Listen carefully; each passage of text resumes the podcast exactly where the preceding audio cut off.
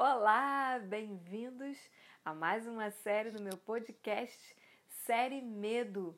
No meu episódio, no primeiro episódio, eu falei sobre você não está sozinha, não precisa ter medo.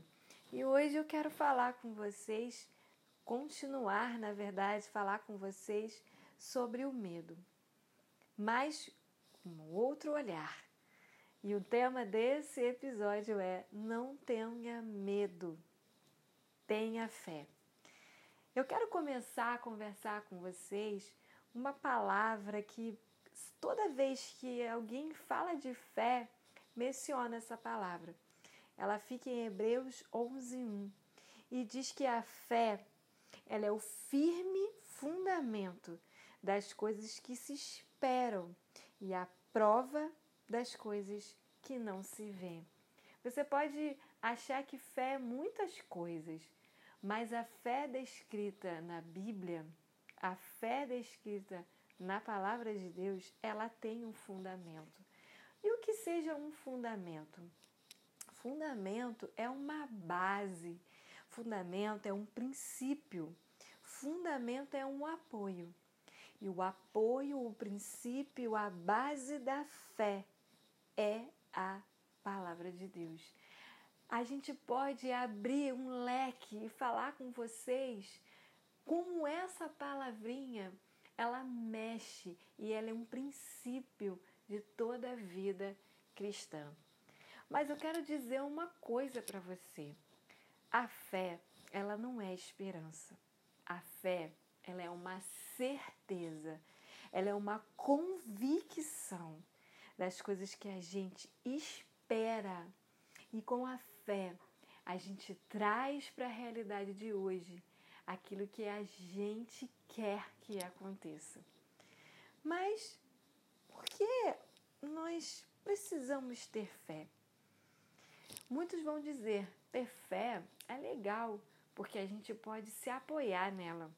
Outros vão dizer: a fé é o que me sustenta. Então, tantos são os significados para cada um, e cada um vai dizer por que precisa ter fé. Fé para mim é um modelo de vida. Fé é a toda base da minha vida. E a minha vida, ela é pautada na palavra de Deus. Mas outra pergunta a gente surge quando a gente fala de, pé, de fé. No que a gente coloca a nossa fé? E aí são vários, na verdade, cada um tem a sua fé colocada em algum lugar. Uns vão dizer que é a religião, outros vão dizer que é a política, outros vão dizer que é o dinheiro, outros no casamento, filhos, igreja, estudo, uma vida financeira estável. Na verdade, aonde nós temos colocado a nossa fé? É um ponto que a gente precisa pensar. Em Mateus 6:21 diz: Aonde estiver o seu tesouro, ali também estará o seu coração. Mas você pode estar se questionando: Peraí, Gisele, então tudo que eu aprendi sobre fé está errado? Nesse tempo de isolamento, nós vemos tantas notícias, não é verdade? A gente sabe das pessoas que morreram, a gente sabe das pessoas que estão internadas, vizinhos, parentes, amigos. É tanta notícia na televisão, na internet, nas rádios. Sabe, é aquilo que a gente começa a ficar aflito. Quando a gente entra no Twitter, é nitidamente a divisão entre antifascista, fascista, entre Bolsonaro, entre sei lá mais o que, entre racismo, entre tantas coisas, tantos problemas, STF, troca de ministro. A política tem tomado conta do nosso coração e colocado assim tanta instabilidade no nosso no nosso Brasil, na é verdade, tem dividido a nação mais um sofrimento. além de estarmos passando dessa pandemia, uns se aproveitam e falam: é o fim, acabou, nós estamos vivendo o apocalipse. E outros com as mensagens: não, não, tudo vai passar. As incertezas, essas dúvidas, elas nos tiram, sabe, do nosso coração a paz, a alegria e a segurança. E aquela velha sensação de medo vem para nos tirar o sono, para nos ficarmos aflitos, ansiosos e temerosos. Sabe, a incerteza e as dúvidas do dia da manhã, do futuro, das coisas que não aconteceu e que ainda nem se sabe se realmente acontecerá. Ela toma conta do nosso coração, sabe? Entra dentro da nossa alma e a gente acaba ficando cheio de temor. Os nossos, nossos olhos lacrimejam e a gente chora com medo do futuro e do amanhã. Como será os nossos filhos, né? Será que eles ainda vão conseguir brincar na rua, andar de bicicleta, jogar pipa pro alto, ir na, na padaria comprar um doce? Será que eles vão viver como a gente viveu na escola, brincadeiras, risos, amizades, abraços, conversas jogadas fora? Isso tudo a gente começa a ficar com o coração ansioso, preocupado.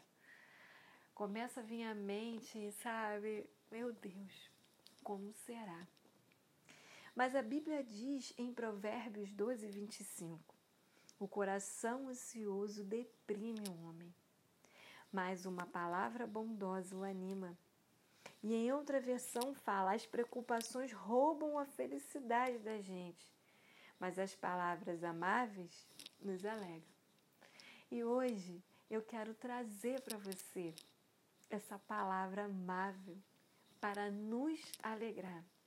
Eu quero ser essa pessoa para você, para te animar, uma palavra de encorajamento para o seu coração, para os seus pensamentos. Em Salmo 55, 22 diz: Lança o teu cuidado sobre o Senhor, e ele te susterá, te sustentará, nunca permitirá que o justo seja abalado. Para vencer essas preocupações, precisamos de fé, mas na pessoa certa, na pessoa de Jesus. Quando declaramos as palavras de Deus e as realidades que queremos ver, nós temos que falar com fé. A fé é o antídoto do medo. Em tempos de coronavírus, o que nos faz, sabe, manter em pé é a fé que professamos. Onde está a sua fé?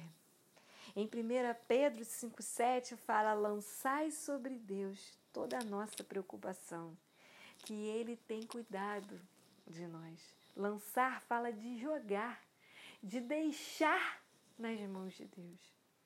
Quando nos apegamos à fé na palavra, entramos num lugar de paz, porque a fé é a certeza das coisas que não se veem como se já fosse. Eu quero te convidar para entrar nesse lugar, lugar de paz. Em Jeremias 29, 18 diz: Porque sou eu, o Senhor que está falando, que conheço os planos que eu tenho para você. Diz o Senhor: pensamentos de paz e não de mal, para lhe dar esperança e um futuro. A fé nessa palavra não nega a realidade, mas eu não preciso ficar nela quando eu me apego a essa palavra, eu tenho esperança, eu tenho futuro. Porque em Jesus a paz que excede todo entendimento é nele que a gente pode guardar o nosso coração e os nossos pensamentos.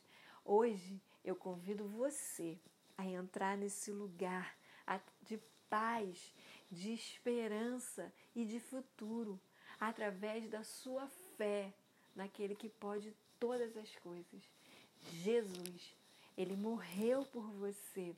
Ele não, não foi pego de surpresa, mas ele está aberto e está esperando que você deposite todas as suas preocupações, todas as suas ansiedades, porque ele quer cuidar de você, da sua casa e da sua família.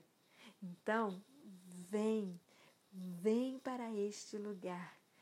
Não tenha medo, tenha fé. Um beijo e se agarre nessa palavra. A gente se vê.